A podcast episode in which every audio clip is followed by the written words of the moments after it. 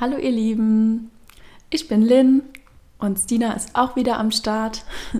Moin.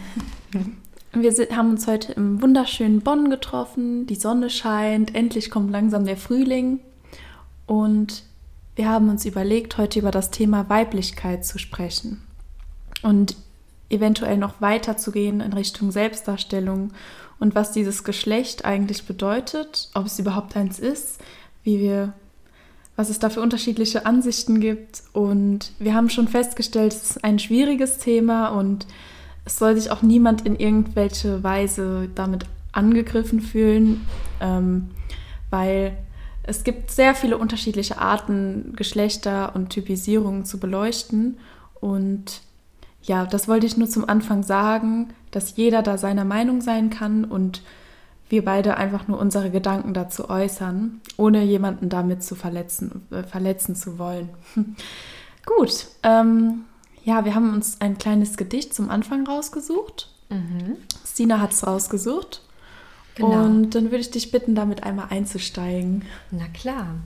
Ähm, das Gedicht ist The Woman Tiresias. Es ist von Kate Tempest und aus dem Buch Hold Your Own. Ähm, in diesem Buch beschreibt sie ihre Reise von, vom Kind zur Frau und zum Mann und dann zu dem vollkommenen Wesen, das sie da ist. Und ich habe mir aus dem Gedicht die letzten drei Zeilen oder Päckchen rausgesucht. The woman Tiresias. Her body smarts, she grits her teeth. How many of us must we be? She knows that she is full of something new and full and deep and free. The boy in her is strong some days and calls out for a girl to touch. The girl in her is full of rage and craves the things she hates so much. She must be more than sex and body. Sex and body is all she got. Like all hard lessons, learn it softly. It only is until it's not. Ja, also ein sehr, sehr starkes Gedicht. Ähm, ich glaube, es dürfte gerade mit der Vorerklärung klar sein, worum es geht. Es geht um die Verschmelzung dieser beiden Seiten, des männlichen und des weiblichen, des, diesen Boy in ihr, dem Jungen in ihr und der Frau, dem Girl in ihr und dass sie beide in ihr wohnen, ähm, das ist ganz klar. Aber wann diese eine Seite zum Vorschein tritt, was diese Seite überhaupt ist und wie sie sich schlussendlich in dieser Melange fühlt, das ist der Kate nicht so ganz klar und das versucht sie in dem Poem zu verarbeiten. Und das äh, leitet eigentlich schon ganz gut über zu der Thematik, die wir heute haben, nämlich Weiblichkeit und was das eigentlich ist. Denn wenn wir Weiblichkeit definieren, müssen wir auch immer Männlichkeit definieren. Und dann wird es kompliziert, dann sind wir immer ganz schnell in Stereotypen. Und um das zu vermeiden, ähm, wollen wir natürlich erstmal, obwohl ihr das bestimmt schon tausendmal gehört habt, nochmal Judith Butler an der Stelle anbringen und das dritte Geschlecht und einfach sagen, es gibt einen fundamentalen Unterschied zwischen Sex und Gender. Und Sex beschreibt im Grunde das Geschlecht. Ähm, es gibt halt eine biologische Frau und einen biologischen Mann, einfach aufgrund der Geschlechtsteile. Und es gibt aber auch ähm, ein, ein Gender, also so eine Art ideologisches Geschlecht. Also ob du dich mehr als Frau fühlst oder als Mann. Und du musst dich auch nicht ganz klar als Mann fühlen oder ganz klar als Frau. Es gibt immer ähm, ja, Zwischenpositionen oder Mixturen oder du kannst halt hetero sein oder homo oder du kannst dich als äh, biologische Frau fühlen und trotzdem irgendwie äh, männliches Mindset haben. Das ist total egal und da ist jeder Mensch frei und ja, ganz individuell geprägt. Und trotzdem wollen wir uns mal diesen Weiblichkeitsaspekt widmen, vielleicht auch in dem Gender-Sinne. Was ist denn Weiblichkeit? Ne? Nachher wollen wir vielleicht noch ein bisschen in die biologische Richtung gehen, gucken, was äh, es mit der Menstruation auf sich hat, ob die wirklich so kacke ist, wie man mhm. immer denkt. Ja, aber erst einmal zur Weiblichkeit. Lynn, was sind da so deine Gedanken? Also, meine Gedanken sind erstmal, ähm, als wir, wir haben eben schon ein bisschen drüber geredet und da ist mir so aufgefallen, dass ich schon immer das Gefühl hatte, dass ich so ein bisschen männliche Anteile in mir trage und als ich das dann ausgesprochen habe, ist mir aufgefallen, männliche Anteile, wieso nenne ich das denn überhaupt so? Das, da habe ich es ja schon komplett stereotypisiert, dass ich so sage, ähm, das und das ist männlich. Also nur als kleines Beispiel, ich, ich baue total gern. Also ich mag das total gern, irgendwie mit einem Bohrer äh, irgendwas zusammenzuschrauben oder sowas. Und, ähm, und in dem Moment habe ich mich immer so stark und männlich gefühlt.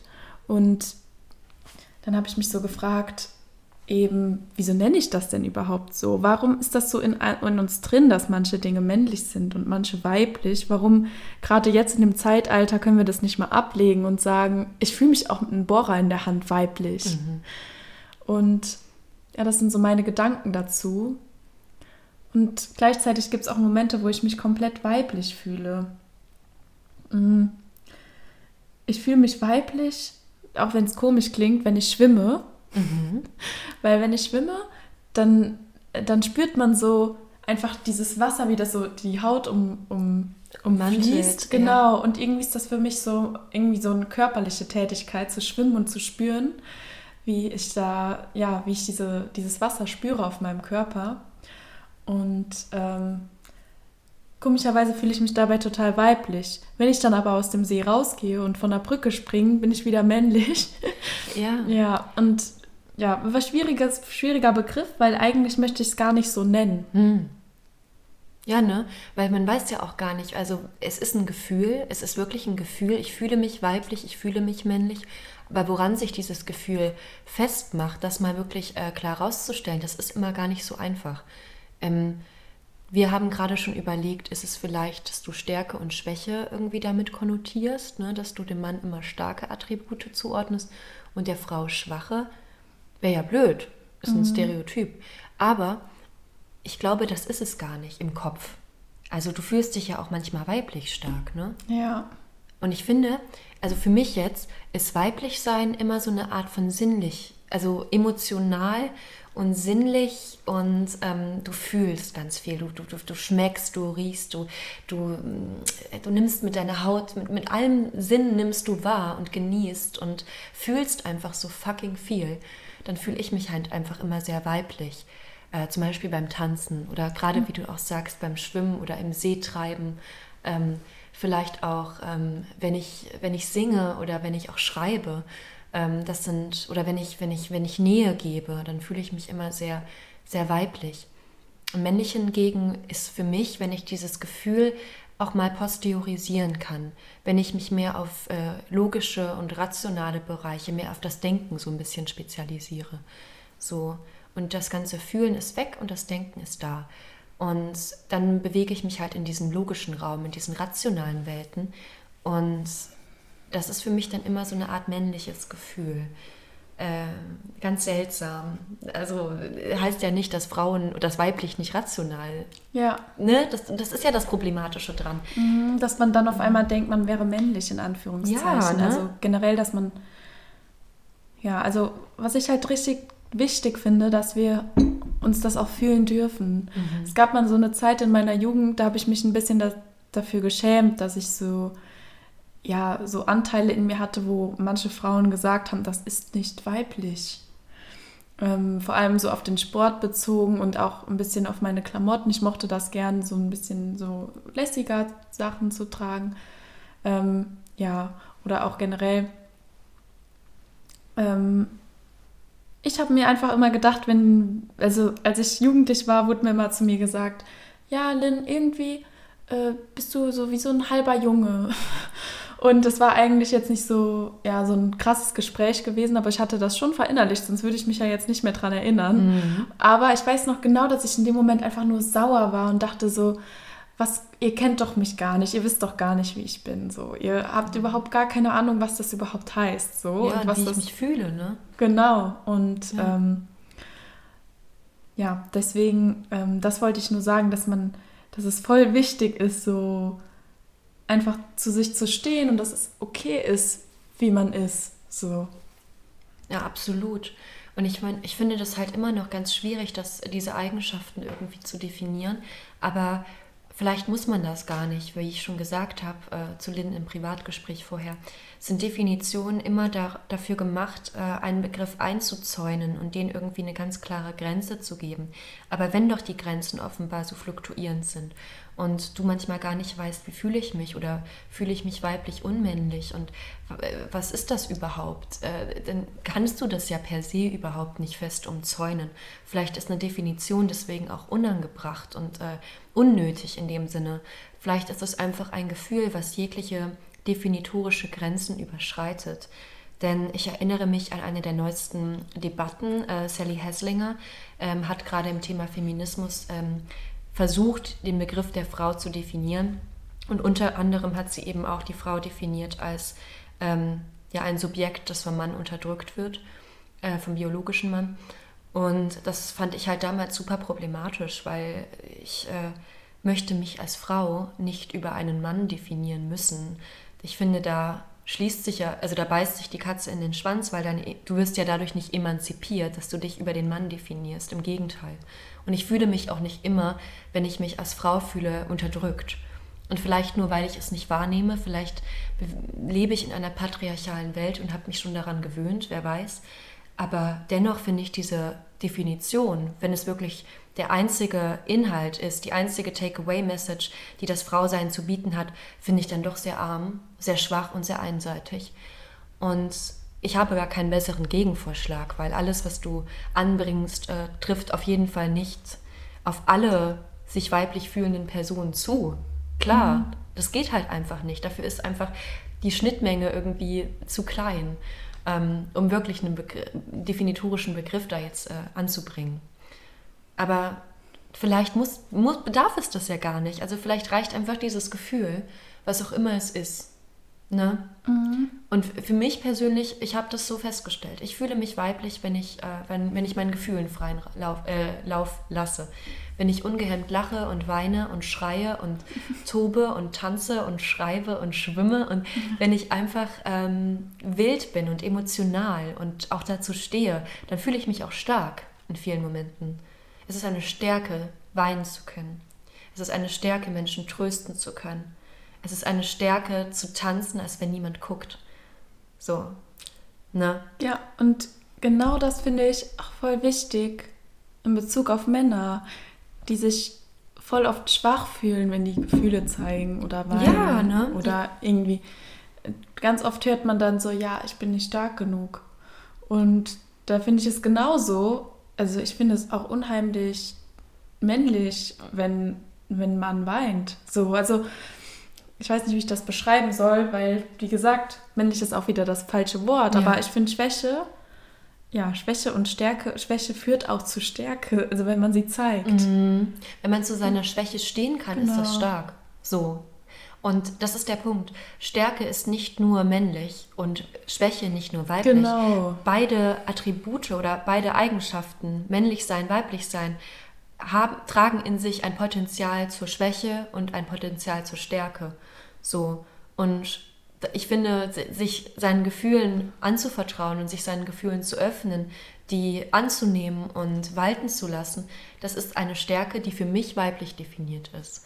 Ähm, und andererseits diese Stärke, diese Gefühle auch mal außen vor zu lassen, mal wegzuschieben und sich einfach nur auf den Gegenstand logisch zu konzentrieren, ähm, das empfinde ich als männliche Stärke. Ich, aber wie gesagt, ich weiß nicht, mhm. ob, das, ähm, ob das wirklich ähm, an den Geschlechtern oder an diesen, ähm, ja, an diesen Differenzen festgemacht werden kann. Es ist einfach nur ein persönliches Empfinden, weil ich mich als Philosophin irgendwie nicht besonders weiblich fühle, als Schriftstellerin hingegen schon.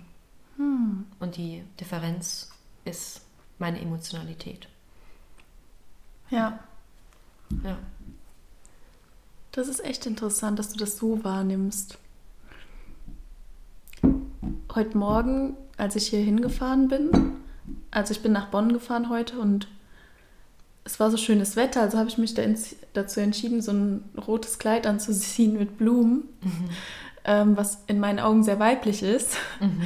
ähm, aber ich wollte unbedingt mit dem Board fahren, weil ich es liebe, durch Köln mit dem Board zu fahren. Und habe deswegen Sneaker angezogen, weil es damit natürlich am besten geht. Und im ersten Moment dachte ich so, boah, Lynn, das kannst du jetzt nicht machen, das passt gar nicht zusammen.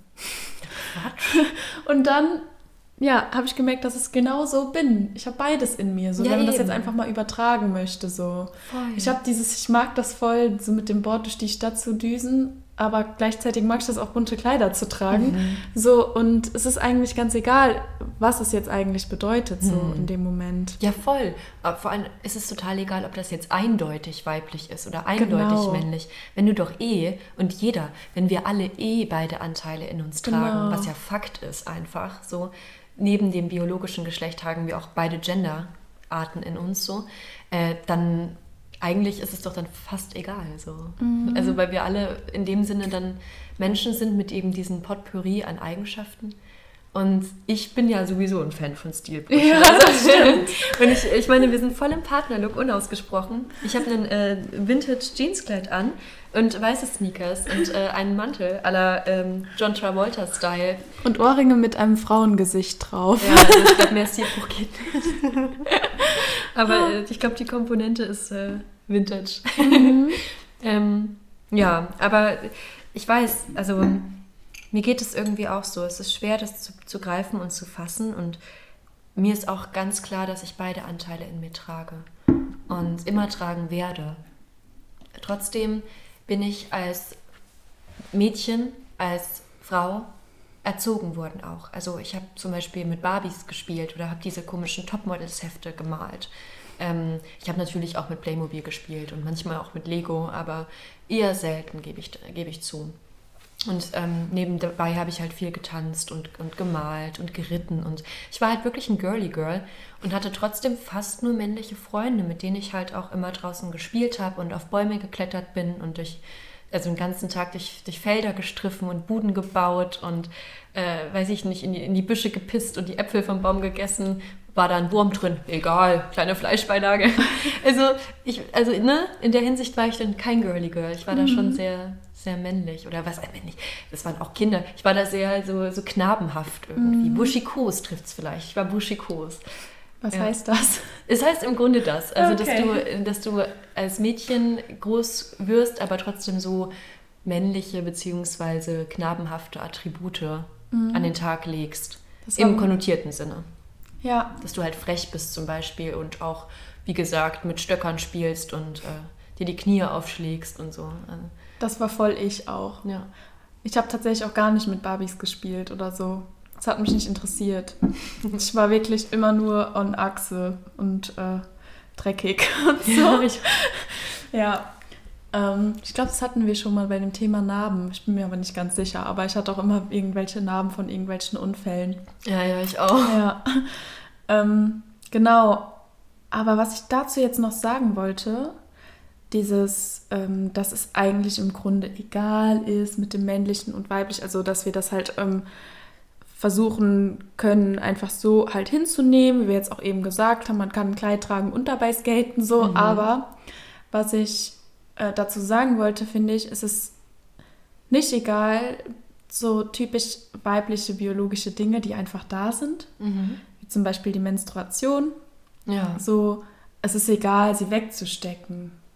Weil das habe ich echt sehr lange gemacht, also bis vor kurzem eigentlich, habe ich so getan, als gäbe es die gar nicht, weil ich ja so eine, ich bin ja so eine harte Frau, die mm. äh, gar nicht darüber redet und ähm, wie ungefähr jede Frau das nicht tut. Genau, müssen wir wieder sagen, jetzt sind wir im biologischen, biologische Frau, nicht mehr Gender, sondern Sex. Genau. Und da gibt es auch, ähm, also gibt es auch äh, Sex, äh, äh, Frau, die auch ihre Tage nicht kriegen können oder äh, irgendwie eine Zyste oder so haben, aber selbst die also sind auch eine Frau, nur weil, also ja. auch wenn sie ihre Tage nicht kriegen. Das wollen wir nochmal an der Stelle kurz betonen. Genau, das fort. stimmt. Danke, dass du das machst. Manchmal, äh, ich bin nicht so ganz in dem Thema drin und manchmal vergesse ich dann sowas zu sagen und ich ver vergesse dann, dass das manche Menschen irgendwie voll verletzen kann. Ja, ja.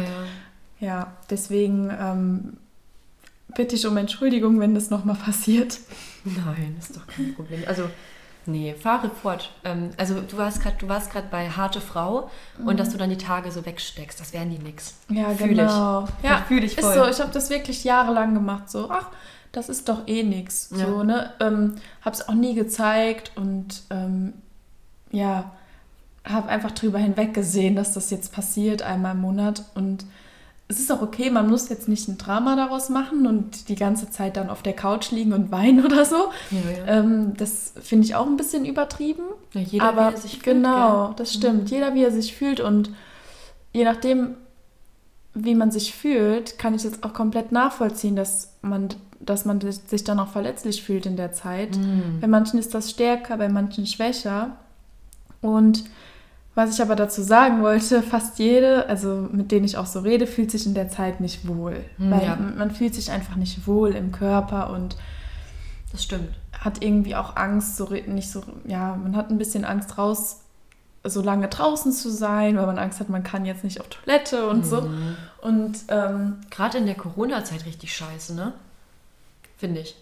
Wie meinst du das? Damit, damit, also du musst das ja immer wechseln. Mhm. Und es gibt halt voll, Ja, das stimmt. Man kann wenig, nicht, du kannst nicht einfach ins Café gehen oder genau, so. Genau, das ne? stimmt. Ja.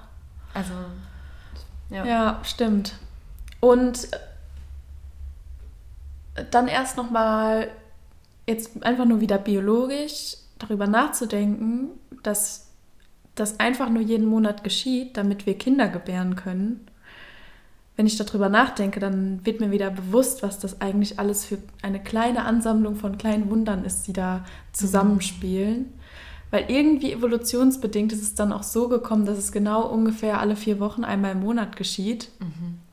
Und ähm, dass wir halt den Eisprung haben und dass es halt, wenn wir halt nicht schwanger werden, dass es dann zu dieser Ablösung der Schleimhaut, Gebärmutterschleimhaut kommt. Und wir denken immer so, es ist so ätzend, dass das geschieht, weil wir ja gar keine, vielleicht in dem Moment gar keine Kinder bekommen, so, dass mhm. sich jeden Monat unser Körper auf eine Schwangerschaft vorbereitet. Mhm. Aber wie schön ist das? Wir könnten, wenn wir wollten, wenn, also die Frauen, die es können, ne, wie gesagt, ich klammer jetzt nochmal ein, mhm. ähm, könnten diese Frauen jeden Monat ein Kind gebären, also jeden Monat schwanger werden, wenn sie wollten. Und dafür ist unser Körper halt zuständig, wenn es funktioniert. Und wir denken einfach nur, oh, ich bin so abgefuckt davon, dass das jetzt schon wieder passiert. Und ja, ja, und wir haben es, also wir sind so gebeutelt, die haben es ja so gut, die Kerle, die kennen das überhaupt nicht. Mhm. Und, ne? Aber du hast schon total recht, das ist ein Wunder und es ist vor allem eine der größten Gaben. Also das ist fantastisch, dass wir diese Fähigkeit haben, Leben zu erzeugen. Wir haben die Fähigkeit, in uns etwas zu tragen, was nicht wir selbst sind, aber wir teilen uns einen Körper.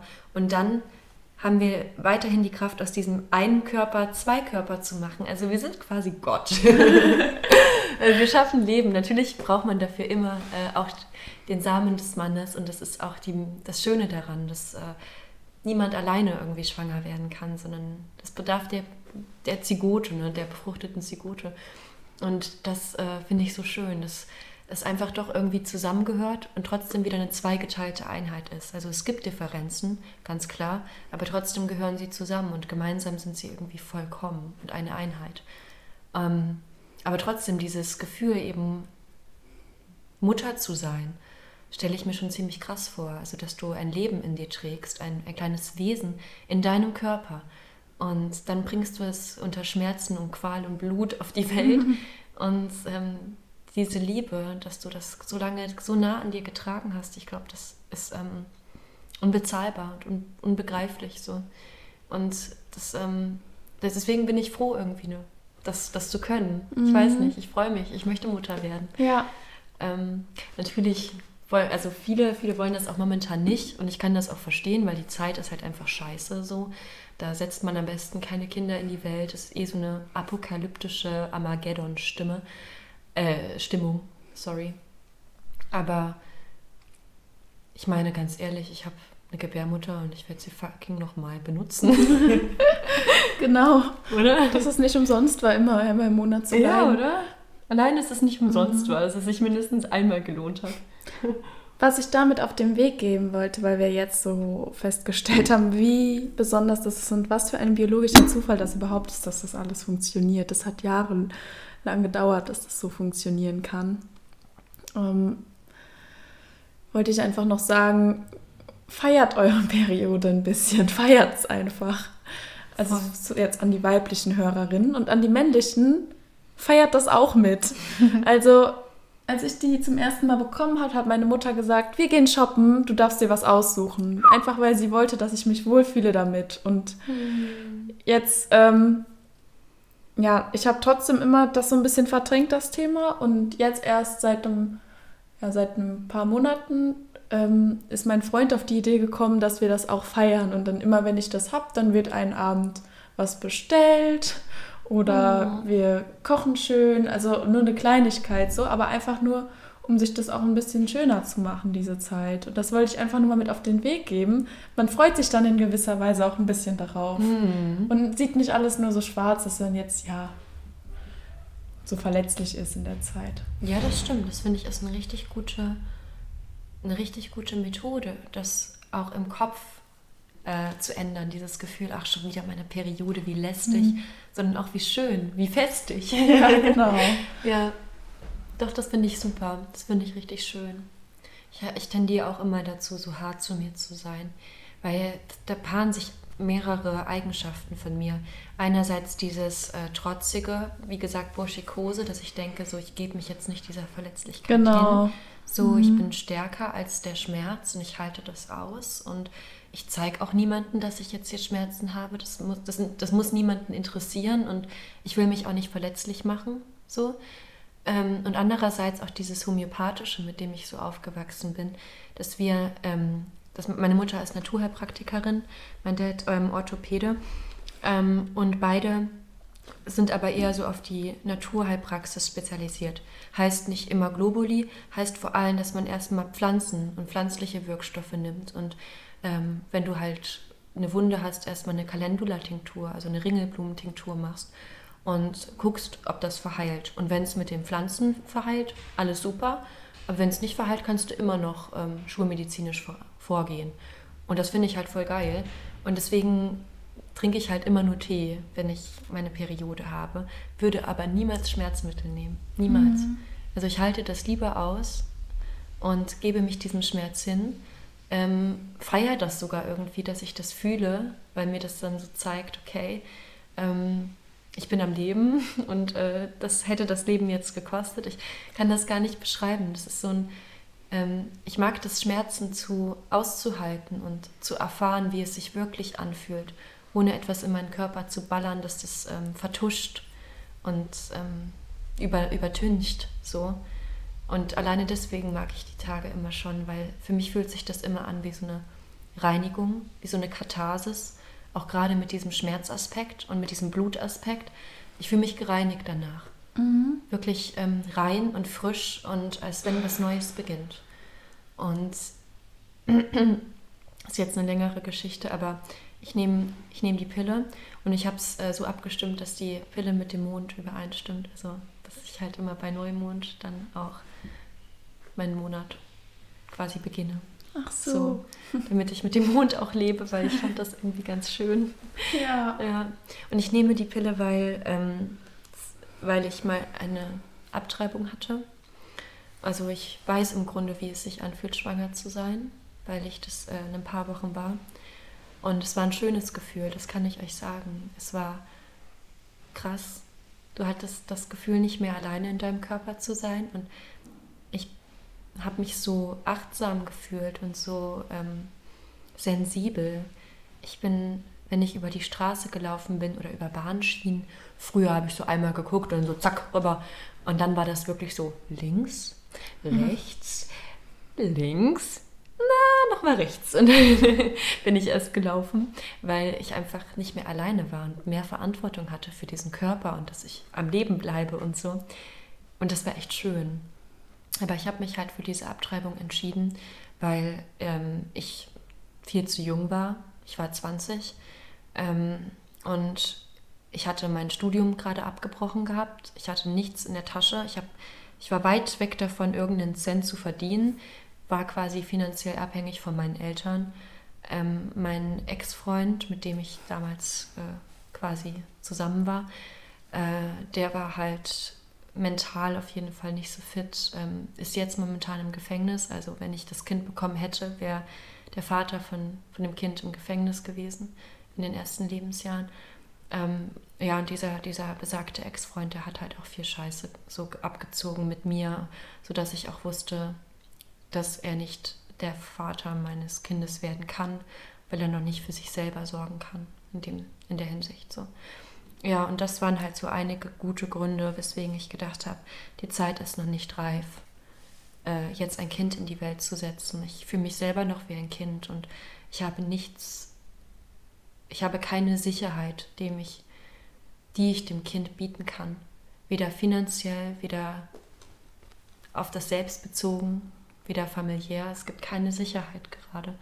Ich habe mich selbst so verdammt unsicher gefühlt, wusste gar nicht wohin. Und es war eine der schlimmsten Zeiten in meinem Leben. Das war im August 2018 und ich bin, äh, den, ich war in Weimar, weil ich den Führerschein da gemacht habe. Und ich bin die ganze Zeit immer nur gelaufen. Ich, ich konnte nicht sitzen, ich konnte nicht an, in einem Raum bleiben. Ich musste immer raus, raus, raus. Und ich bin den ganzen Tag nur gelaufen, ähm, um den Kopf frei zu kriegen, um irgendwo hinzugehen, weil ich immer auf der Suche war nach einer Antwort, nach einer Lösung. Und ich bin immer zu so Kirschplantagen gelaufen und dann habe ich mich immer unter diese Kirschbäume gesetzt und habe dann so zum, zum Himmel oder zu der Krone gesprochen, gib mir doch eine Antwort, sag mir doch, was ich tun soll. Ich weiß es nicht. Ach, ich habe Pro- und Kontralisten gemacht, die wieder abgebrannt. Habe mich von einem Tag auf den anderen neu entschieden und irgendwann habe ich dann gedacht, fuck ey, nein, ich kann es nicht bekommen. Ich liebe dieses Wesen, aber ich kann es nicht bekommen. Mhm. Und das war eine wichtige Entscheidung. Meine Mutter hat mich auch bestärkt, die war auch echt stark, die war echt lieb zu mir so. Und als ich mich entschieden habe, dass ich das Kind nicht bekomme, habe ich gedacht, okay, jetzt darfst du nur keine Schuldgefühle bekommen, weil das ja. ist das Schlimmste. Ja, das ist wirklich so. Weil du hast lange überlegt, diese Entscheidung zu treffen. Es gibt gute Gründe. Du hast die jetzt tausendmal durchgegangen. Jetzt musst du auch irgendwann eine Entscheidung treffen, weil du, also deine mhm. Schwangerschaft schreitet immer mehr voran. Es muss jetzt eine Entscheidung gefällt werden. Und ich bereue die nicht, weil ich nämlich diesem Wesen in mir einen Brief geschrieben habe. Und ich habe es meine kleine Kaper genannt, weil das so groß war wie eine Kaper.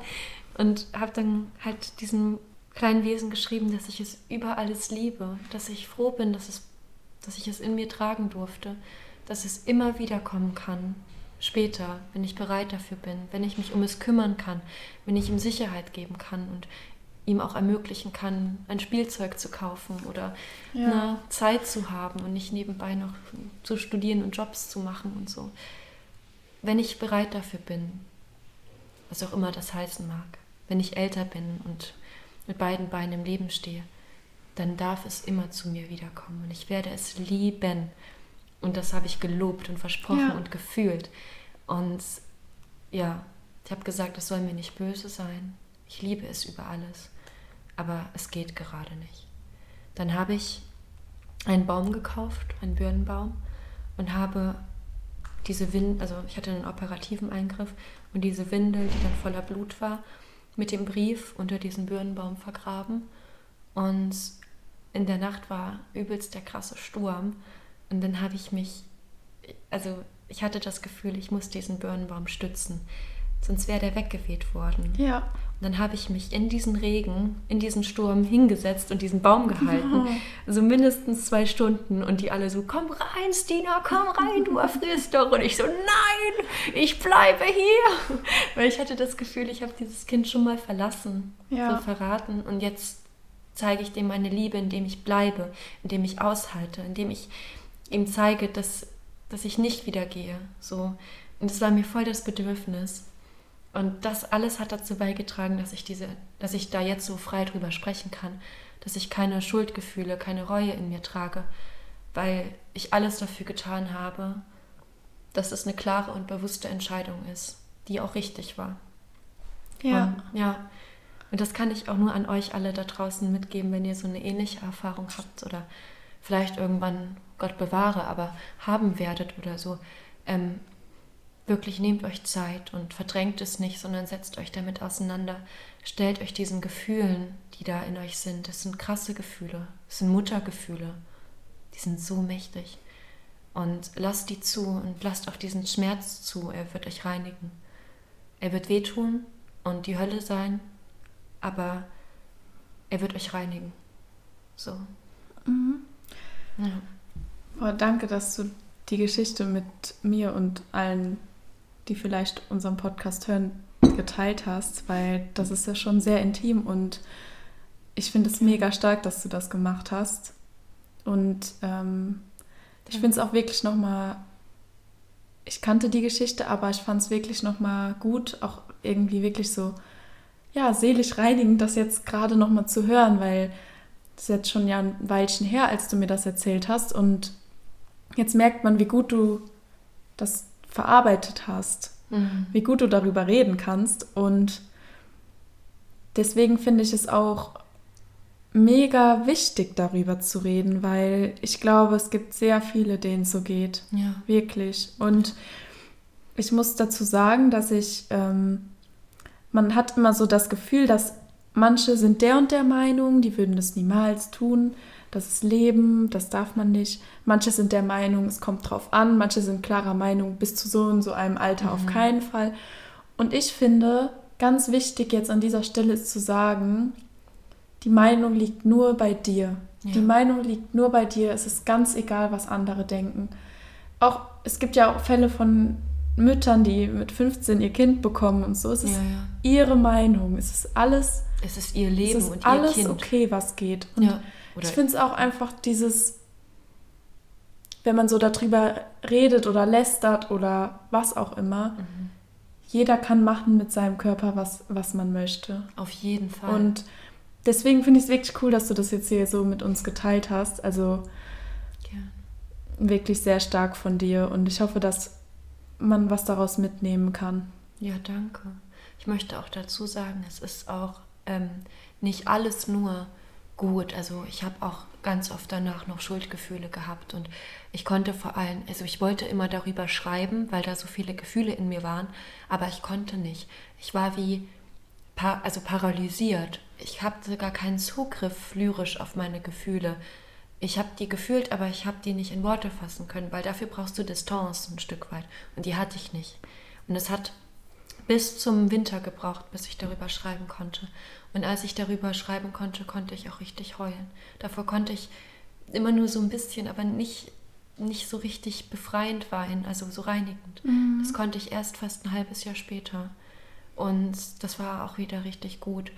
Und ich muss auch noch sagen, es manchmal, also noch heute tut es mir manchmal weh, so Kinder zu sehen. Und dann denke ich, boah, ähm, mein Kind wäre jetzt auch in dem Alter. Und ähm, dann stelle ich mir manchmal in so verletzlichen Momenten vor, wie das jetzt wäre, so Mutter, mhm. zu sein. Und dann kommen mir schon manchmal die Tränen. Also es ist nicht so, dass ich das komplett jetzt abgeschlossen habe. Es ist immer noch da, aber wenn ich daran denke, ist es primär ein, ein gutes Gefühl, weil ich weiß, ich habe alles getan, was ich tun konnte und ich bin beruhigt. Also ich bin nicht, nicht mehr aufgewühlt, ich bin beruhigt, wenn ich daran denke. Und trotzdem ist diese tiefe Trauer da. Aber beruhigt bin ich dennoch. Und ich wollte noch was anderes dazu sagen. Es ist unglaublich, wie einem, wie einem das schwer gemacht wird, abzutreiben. Das ist mhm. unglaublich.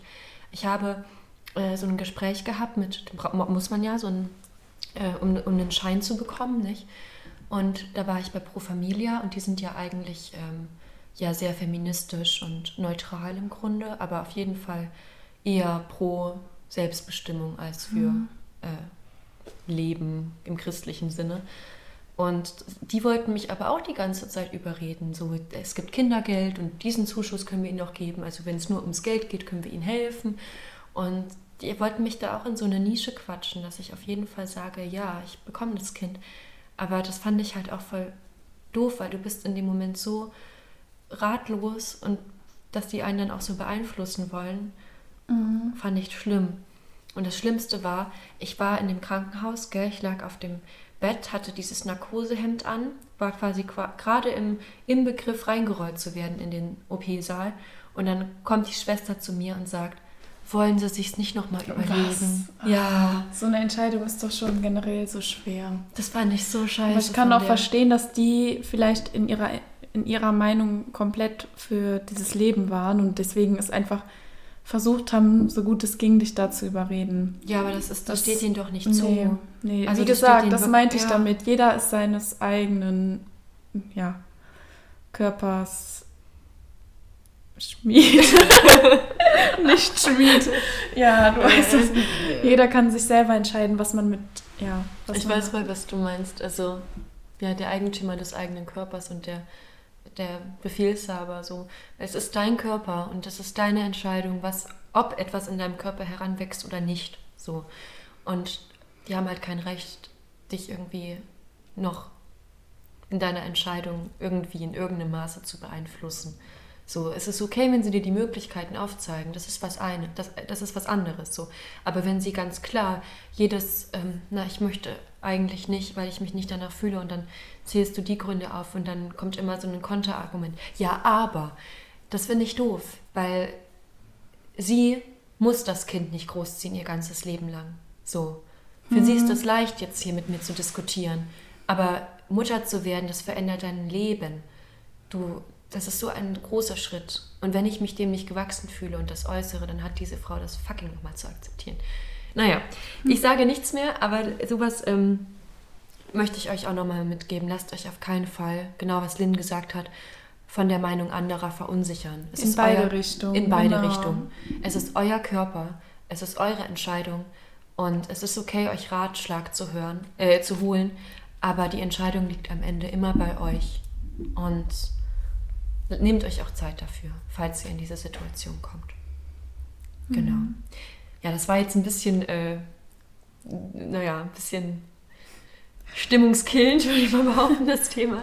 Ist gar nicht schlimm. Ich finde, genau dazu ist es hier. Wir, wir, wir, wir reden drauf los und wenn dann so ein Thema aufkommt, dann beleuchten wir das ich finde es nämlich ganz anstrengend, die ganze Zeit nach so einem Faden, den man vorbereitet hat, ja, zu gehen. Ja. Es gibt so viele Themen, die wir heute ansprechen wollen, aber ich habe mir gedacht, es ist so schön, wenn das Gespräch abschweift. Voll. Deswegen, darum geht es ja bei uns. Und nicht darum, irgendwie jetzt irgendwas wissenschaftlich in beide Seiten zu beleuchten, sondern auch Erfahrungen mitzugeben. Voll. Und wenn ja, wir haben noch so viele Themen, die wir ansprechen wollen. Das können wir auch einfach nächste Woche machen, ne? Also ja, könnten wir theoretisch auch. Weil wir hatten uns nämlich überlegt, dass wir auch gerne noch über diese Bilder, über die Körperbilder und, ähm, und auch diese Art von Frauenstereotyp, als Frau hast du so auszusehen, in Kleidern rauszugehen, bla bla bla.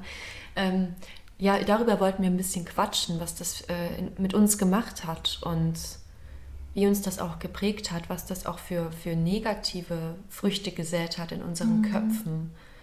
Ist auch wirklich ein großes Thema. Ne? Vielleicht ne? packen wir das echt in eine eigene Folge. Ja, oder? Ich denke auch, wir haben da beide echt viel zu sagen zu. Mhm. Ja, dann werden wir eigentlich nächste Woche mal Körperbilder vielleicht machen. Ja, ne? Körperbilder, wirklich ein interessantes Thema und Selbstdarstellung generell, gerade bei Social Media. Mhm. Ähm, ja. Voll. Haben wir schon mal angeschnitten, das finde ich wirklich auch sehr interessant. Ja, ja das geht ja auch Hand in Hand, ne? Genau. Dass du so auszusehen hast irgendwie und diese Art von, von Leben und glücklich sein präsentieren sollst und musst und ja, mhm. können wir nächste Woche drüber reden. Aber hast du noch etwas zur Weiblichkeit, was du noch unbedingt sagen willst oder? Ähm, hattest du noch was? Also wir hatten noch, ja, wir hatten ein bisschen drüber geredet, dass man so und dass man ein bisschen mit mütterliche und väterliche Anteile, ähm, dass jeder da so andere Erfahrungen hat mit seinen eigenen Eltern. Mhm. Ähm, also das fand ich eigentlich auch noch interessant, dass man, weil wir haben ja uns eben gefragt, wie kommt es denn zustande, dass man sich in manchen Momenten in Anführungszeichen männlich fühlt als Frau mhm. oder als Mann auch vielleicht weiblich, mhm. in Anführungszeichen, ne?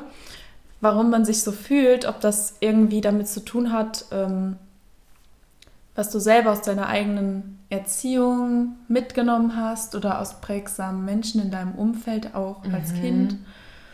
Und ich denke schon, dass das zwar viel damit zu tun hat. Das glaube ich auch. Also klar, ne? Wenn du irgendwie so Menschen, also mit einem biologischen Geschlecht ähm, um dich herum hast und dieses biologische Geschlecht ist jetzt zum Beispiel Frau und die erzieht dich in einer ganz bestimmten Weise, dann konnotierst du das ja vielleicht als weiblich in deinem Kopf. Mhm. Oder und andersrum halt mit väterlich und männlich und so.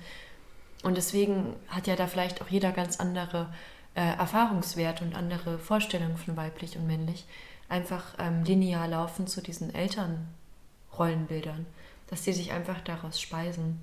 Und für mich war das auch immer so mit meiner Mutter. Ich hatte immer ein Bild, äh, dass meine, meine Mutter hat zum Beispiel ähm, Gartenarbeit gemacht und gekocht und war halt für Gespräche und so da. Und das habe ich mit meiner Mama verknüpft.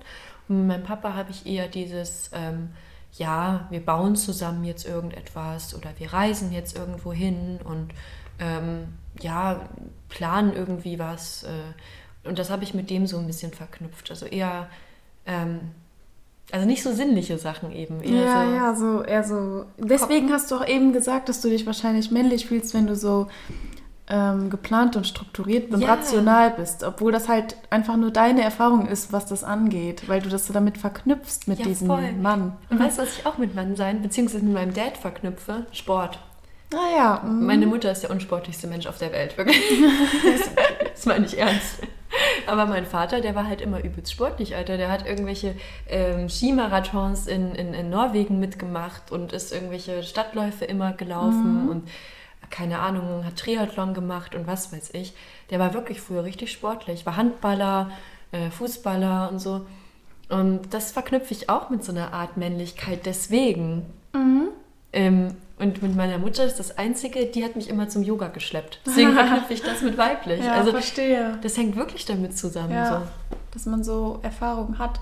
Das ist bei mir nicht, also mein Vater war auch sehr sportlich, aber meine Mutter auch. Hm. Meine Mutter war auch sportlich. Finde ich, sie sagt immer nein, aber finde ich auf jeden Fall. Mhm. Und wo ich gerade noch dran denken muss, wo man auch gar nicht drüber nachdenkt, aber meine Großeltern, die ja noch so voll das alte Bild verkörpern ja, und ja. auch eher konservativ sind. Ähm, meine Oma, ich habe so ein Bild bei mir in der Wohnung hängen mhm. ähm, von dem ersten Date von meinen Großeltern. Ja. Das ist eigentlich ganz cool, weil mein Opa ist jetzt schon 94 und meine Oma ist äh, oh Gott, ich will nichts Falsches sagen, 87, glaube ich. Mhm. Und die alt. beiden hatten beim ersten Date, hat mein Opa die mit dem Motorrad abgeholt. Mhm. Er hatte ein Motorrad und hat dann und, und sie wollte dann einfach fahren. Und dann ist sie gefahren und das hat mein Opa so beeindruckt, dass er gesagt hat, das soll meine Frau werden. Oh, und, und es gibt halt jetzt ein, so Bilder bei mir in der Wohnung, wo einmal meine Oma auf dem Motorrad sitzt mit so einem Kleid und einmal mein Opa. Und immer wenn ich das angucke, auch dann denke ich mir, auch damals gab es das schon. In dem Moment hat die sich ganz bestimmt nicht so so mega fraulich oder wie man damals sich so gefühlt ja, so, hätte. Ja, ja, so ladylike. Genau, ne? und sie ist auch sehr stolz darauf, dass sie das gemacht hat. So. Und mhm. ähm, das gab es auch damals schon so, ne? Das irgendwie nicht das dass man immer so denkt, das war ist so eine voll alte Bewegung, äh, voll neue Bewegung. Damals gab es das auch schon, das, da wurde halt nicht drüber geredet. So, ne? Ja, ja. Ah, apropos reden, das mhm. ist noch eine Sache. Die gendersensible Sprache. Das stimmt.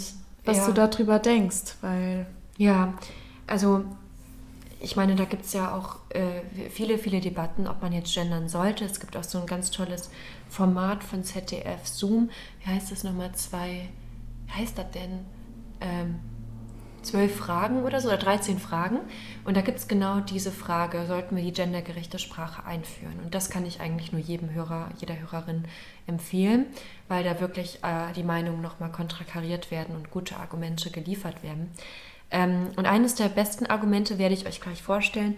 Erst einmal bin ich eigentlich schon dafür, dass man ähm, gendern sollte, weil ich finde das wichtig, dass ähm, jeder Mensch irgendwie sich einbezogen fühlt in den ähm, ja, in den Debattenraum der Gründe und der Meinungen und dass niemand sich außen vor gelassen fühlt. Und wenn es eben diese ähm, männliche oder patriarchalische ähm, grammatikalische Form gibt, dann ist das natürlich irgendwie blöd und spricht auch eben dafür, dass wir diese patriarchalischen Strukturen weiter fortführen, weil Sprache ist Denken, laut Herder. Deswegen ist es gut, die Sprache irgendwie neu zu überdenken, vielleicht auch andere ähm, ja, andere Formen einzuführen und eben auch ähm, das dritte Geschlecht, ähm, LGBTQ-Bewegung, alles irgendwie einzuführen. Ähm, aber es gibt eben auch ein sehr gutes Gegenargument, was mich doch sehr überzeugt hat. Und ähm, ich weiß leider nicht mehr, wie die Frau hieß, die das gesagt hat, aber ihr könnt das gerne nachgucken. Die hat auf jeden Fall gesagt, dass es doch Fakt ist, wenn du immer genderst, dass das den Fokus total darauf lenkt, auf das auf die Geschlechtlichkeit. Ne? Es, es, also du, das fällt ja auf. wenn ich jetzt zum Beispiel sage LehrerInnen, dann hat dieses Innen schon einen gewissen Raum in deinem Kopf, weil sich das mhm. erstmal wie ein Novum irgendwie anhört. Und indem das in deinem Kopf anklingt, stellst du ja wieder die Geschlechtlichkeit und die Differenz der Geschlechter in den Vordergrund. Und dabei soll es doch darum gehen, dass es überhaupt keine Differenz gibt, dass wir alles Menschen sind. Und deswegen plädiert sie halt für dieses ähm, ja, neutrale Genitiv, heißt es, glaube ich. Ähm, irgendwie sowas, ich, äh, ich glaube, das neutrale Genitiv. Und es geht eben darum, dass, ähm, dass es quasi einen, einen Fall gibt, ähm, wo männlich und weiblich schon mitgedacht werden. Ähm, wie zum Beispiel im Französischen auch. Also wenn man zum Beispiel sagt, ähm, er, sie, es und das es heißt dann on und das heißt dann so viel wie Mann. Ne? Mhm. Also Mann macht das und das beispielsweise. Ähm, und, oder im Englischen, da gibt es ja überhaupt gar keine Geschlechter in dem mhm. Sinne. So, es gibt nur the teacher. So. Und sowas in der Art. Also wenn wir so etwas finden, was halt einfach neutral ist und einfach schon dafür steht. Aber für dass, beides steht. Genau. genau, für beides steht. Mhm. Und was das wäre halt für sie quasi das Allerbeste, wenn wir so etwas finden können.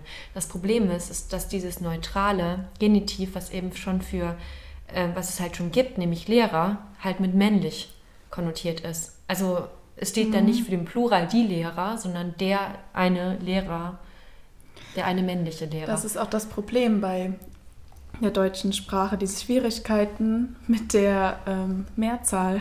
Ja. Das ist einfach das wirklich schwierig, dann da ein neues Wort zu kreieren. Mhm. Und ich sehe das auch zweigeteilt, dieses Argument, was du jetzt gesagt hast, ist auch sehr schlüssig. Auf der anderen Seite denke ich mir, wenn man sich das angewöhnt mit den LehrerInnen, dass das in, in ja, in Jahren der Angewöhnung irgendwann als normal wieder ist und man gar nicht mehr drüber nachdenkt, dass das jetzt das Geschlecht so betont, weißt du? Ja, voll. Dass es irgendwie dann normal wird so. Na, das hoffe ich natürlich. In der Sprache fängt es irgendwie an. Ja, Sprache ist Denken. Also ja. ist wirklich so. Das sagt Herder, aber ich finde, ich würde schon sagen, dass das äh, definitiv so ist. Also du kannst mit der Sprache dein Denken verändern. So, ganz klar. Ähm, das Problem ist aber, dass es stimmt. Also wenn du halt, klar, irgendwann kann es normal werden und vielleicht hebt es trotzdem irgendwie nochmal die Differenz in den Fokus und es ist gut, diese Gleichberechtigung mitzudenken und mitzusprechen. Aber dennoch muss man auch sagen, ähm, wenn du das halt jetzt, also in einem Buch oder so liest, das klingt dann auch irgendwie scheiße und das ist kein Redefluss, es stockt und es behindert hm, irgendwie. Verstehe. Ähm, und das ist natürlich einfach ein ästhetisches Argument, was definitiv nicht so stark ist wie das ideologische. Aber wir stehen halt jetzt an der, an der Kippe. Wollen wir unsere ganze deutsche Sprache irgendwie ändern? Ähm, und da muss jeder für sich selbst entscheiden, ob er oder sie ähm, es machen möchte. Aber ich versuche es schon, soweit es geht, zu machen. Äh, manchmal sage ich dann auch zum Beispiel die Lehrenden. Also sie, die Lehrenden. Und da ist das dann auch inbegriffen oder die Sporttreibenden, so. Ne? Mhm. Ich habe keine Ahnung, wie die grammatikalische Form heißt, aber dass ich nicht sagen die SportlerInnen, sondern die Sporttreibenden. Also, ja. dass das schon von vornherein neutral ist und alle Geschlechter inkludiert. Ja. Weil darauf möchte ich eigentlich hinaus. So. Das stimmt. Ja, und wie gesagt, so oft es geht einfach, das können wir auch sagen, wir. Also ähm, nicht, wie kann man das sagen? Ähm, ähm, nicht Mann sollte es machen, sondern wir sollen es machen oder so. Das, weil dieses Mann, das hat die nämlich auch gesagt, das klingt schon wie Mann. Wie Mann, ja, da ja. habe ich auch schon drüber geredet mit äh, anderen, dass es auch wieder so männlich ist irgendwie. Genau. Ja. Obwohl es ja gar nicht so gemeint ja, ist genau. und auch gar nicht so geschrieben wird, aber es klingt so ein bisschen so. Ne? Und dann mhm. einfach im Französischen steht ja en auch für Mann und für wir. Einfach auch, auch nachmachen. Mhm. genau. Ja, es ist halt die Frage, ne? Ja. Und aber was ich auch noch beobachten kann daran, dadurch, dass eben die, äh, die englische Sprache dieses Problem gar nicht hat, dass das von vornherein alles geschlechterneutral ist, wird es halt immer weiter den, den ähm, Umschwung zur englischen Sprache, zu Anglizismen geben. Weil mhm. die einfach dieses Problem gelöst haben. Das stimmt, ohne halt drüber nachzudenken irgendwie. Genau. Ja. Und das ist dann einfach, also da, das führt auch dazu, dass die deutsche Sprache vielleicht sukzessive irgendwie nicht ausstirbt, aber sich immer mehr dem Englischen annähert und sich immer mehr damit vermischt. Und ob das jetzt gut ist oder schlecht, ich weiß es nicht. Ähm, es gibt gute Aspekte, es gibt schlechte. Wenn man jetzt über Rassismus redet, ähm, People of Color ist ein anerkannter Begriff und ja. wenn man sowas findet, auch bei, ja, bei der gendersensiblen Sprache, warum nicht? Ja, finde Ja. ich auch. Genau. Ja. Und ich meine auch andersrum, ne, die, ähm, also in der englischen Sprache gibt es ja auch viele Wörter aus anderen Sprachen. Im Grunde nur. Also das ist ja, das haben die ja so gemacht. Die haben ja wirklich von jeder Sprache was zusammengeklaubt und haben deswegen auch den größten Wortschatz in dem Sinne. Ähm, aber zum Beispiel Fernway oder Kindergarten, das sind ja auch irgendwie deutsche Begriffe. Und warum das dann nicht umgekehrt machen und englische Begriffe integrieren, sehe ich auch nicht so problematisch. Problematisch wird es vielleicht, wenn es ähm, bessere, also wenn der Ausdruck eigentlich gar nichts besser macht. Und du sagst trotzdem, das ist nice. Obwohl du auch sagen kannst, das ist nett. Das Mhm. Ja, würde ja, jetzt keinen genau. Unterschied machen. Ja. Aber ich mache das ja selber. Ich auch. Es, Also, ja, es ist manchmal so. es ist Zeitgeist. Übrigens, Zeitgeist ist auch ein Wort, was die äh, Amis uns geklaut haben beispielsweise. Cool. Ja, aber da haben wir doch viel äh, Erkenntnisse gehabt und ähm, ich werde auf jeden Fall ein bisschen drüber nachdenken in Zukunft, wie ich meine Sätze gestalte, wann ich Anglizismen verwende und wann nicht, wann die einfach wirklich besser sind und äh, wann es auch auf Deutsch geht. Mhm. Auf jeden Fall werde ich auch ein bisschen mehr drüber nachdenken, wie ich jetzt, ähm, ja, wie ich generell über das ganze Thema, äh, ja, ich habe mir da tatsächlich vorher nicht viel Gedanken drüber gemacht. Ich hatte immer so meine Meinung, aber ich habe nie wirklich drüber nachgedacht, wie sich manche fühlen darüber. Deswegen, ja, cool, dass wir drüber geredet haben. Voll. Ja. Ja, und zum Abschluss, und vielleicht kommt es ja wieder auf die Weiblichkeit zurück, vielleicht auch nicht, haben wir jetzt noch ein schönes Säckchen ähm, mit, äh, mit, mit, mit Zettelchen, Genau, wie immer. wie immer. Und ähm, ich ziehe einfach mal und gebe das Säckchen schon mal weiter. Oh, habe ich zwei? Ich habe, glaube ich, zwei. Warte. Dann gib mir eins. Danke. Gerne. Oh, ich blute. Nein, ich habe Schnee. Ich habe Eiszapfen. okay, ich würde sagen, wir verbinden das, indem wir einfach jetzt. Ähm, wir hatten einen sehr. einen richtigen wortwörtlichen April Ja. ähm, mit Schnee. Ich hatte wirklich Sonnenbrand einen Tag und dann auf einmal eine Woche später war halt äh, Schneechaos in ganz Deutschland. Krass. Das war vor einer Woche oder zwei Wochen. Und jetzt bin ich hier im Frühlingskleid. also das war wirklich ein wortwörtlicher Sinn. Vielleicht können wir das damit irgendwie verknüpfen. Also ja, übel. Also du hast ja auch voll recht. Das war echt krass. Also es war ein typischer April. Ja. Der weiß nicht, was er will. Genau. Und vielleicht sollten wir das einfach so ein bisschen als Aufhänger nehmen, dass wir trotzdem, selbst wenn uns diese wunderschönen Tage schon gegeben wurden und dann nochmal anfängt zu schneien, dass wir das nicht, dass wir uns nicht so beeinflussen lassen von diesem Wetter. Voll. Weil man merkt so, das zieht einen runter. Ach, jetzt kann ich doch wieder nicht raus zum Sport. Letzte Ja, Woche ja, ging ja. das noch. Dass wir einfach fröhlich sind, dass es uns so gut gehen kann und dass wir überhaupt noch Schnee sehen können. Das wird irgendwann nicht mehr gehen. Das stimmt. Und vielleicht ist es dann ganz schön, auch an diesem Sommertag hier so einen Zettel zu ziehen, wo Schnee oder Eiszapfen draufsteht. Du, was ich gerade für eine ganz komische Frage in meinem Kopf hatte? Wie welcher Monat fühlst du dich? Weil du, ich gerade das mit diesem April gesagt habe, er weiß nicht, was er will. Und ich mir, ich bin manchmal voll aprilmäßig unterwegs. Aber weißt du, was ich meine? Das ist so ein bisschen eine synästhetische Frage. Aber würd, also passt dein Geburtsmonat schon zu dir? Also fühlst du dich wie Mai? So? Ich muss sagen, ja, weil ich identifiziere mich sehr damit, mit diesem Sommeranfang irgendwie. Mhm. Ähm, und dieses, er weiß nicht, was er will, das habe ich auch ein bisschen noch. Vielleicht ist es deswegen ja auch so, dass ich so nah am April geboren bin. Mm, True. Ähm, aber trotzdem fühle ich mich schon sehr zum Sommer hingezogen.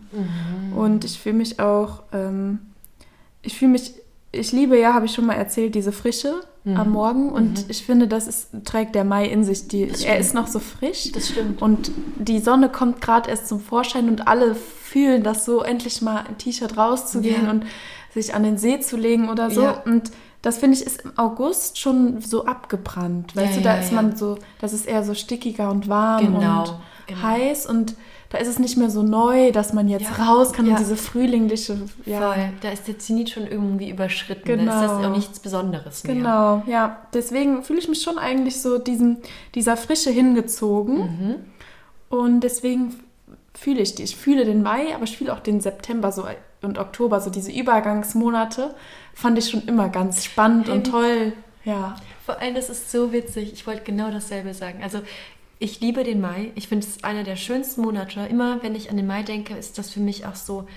Also, das ist der wahre Frühlingsanfang. Der April, da ist es noch nicht, so viel kann ich dir sagen, weil da ist immer noch so schmuddelig manchmal. Mhm. Da fängt es an, so ein bisschen warm zu werden, so ja, aber so richtig geil frühlingswarm. Auch dass dann so die, die Lämpchen so draußen sind und du kannst im T-Shirt wandern gehen und so und es ist auch richtig schön warm. Das war immer Mai. Also, ich verbinde damit so viel Schönes, auch so viel schöne Gerüche und so dieses Grün.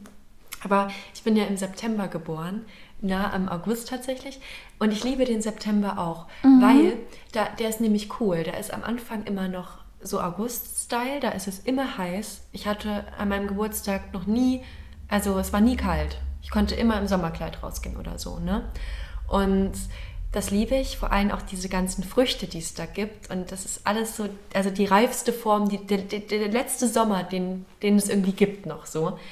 Und am Ende vom September ist ja dann schon wieder fast Oktober und du merkst das schon, dass es wieder so ein bisschen, bisschen, bisschen kälter wird. Oder so es mischt sich so ein bisschen grau in die Tage. Und der, die, die Vergänglichkeit äh, schreibt sich ein und du weißt, der, der Sommer ist wirklich in seinen allerletzten Atemzügen. Es ist die Agonie des Sommers, er stirbt dahin. Und dieser letzte Auftakt, der Tanz auf dem Vulkan, dieses letzte Mal auskosten und ähm, aufbegehren und alles rausholen, das fühle ich auch. Ja. Also dafür lebe ich auch für solche Momente, ähm, wild zu sein und frei und auf diesem Vulkan eben zu tanzen. Und auch diese Vergänglichkeit, die sich langsam einschreibt, diese Melancholie, die in mir wohnt. Ähm, aber auch eben die Sonne des Sommers, die so warm ist auf deiner Haut und sie kost und küsst und mit, mit Wärme verwöhnt. Das fühle ich halt auch voll. Aber wie gesagt, eben auch diese Frische und dieses wunderbare, mhm. satte Grün des Mais. Das finde ich auch toll. Würden wir den Sommer so schätzen, wenn es nicht auch den Winter gäbe?